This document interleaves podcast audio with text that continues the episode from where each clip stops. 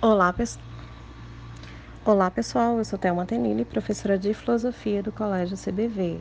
Eu vou comentar a questão 41, que fala sobre o pensamento grego, mais precisamente sobre o período socrático antropológico, que é o período onde a physis fica de lado para dar margem às explicações sobre o homem.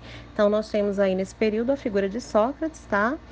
É, que usava, criou um método em busca da verdade.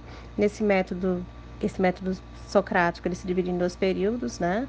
Em duas partes, que seria a ironia e a maêutica, justamente para chegar à verdade, que seria o parto das ideias. O primeiro, o reconhecimento da própria ignorância, o segundo, o parto das novas ideias, né?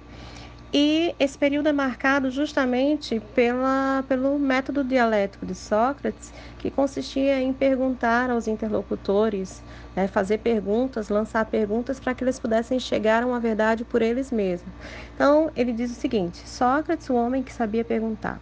O próprio Sócrates, porém, não deixou nada escrito, e o que se sabe dele de seu pensamento vem dos textos de, seu, de seus discípulos e de seus adversários. O autor retrata, no âmbito do conhecimento filosófico, a singularidade das ideias de Sócrates. Nessa perspectiva, a filosofia socrática salienta o valor da natureza? Não.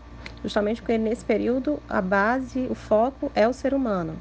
B. Do diálogo, sim, porque ao buscar a verdade, ele fazia todo esse diálogo, toda essa, essa, essa, essa interação tá? Justamente para chegar ao alcance da verdade por meio de perguntas e respostas, então seria o diálogo sim, alternativa B.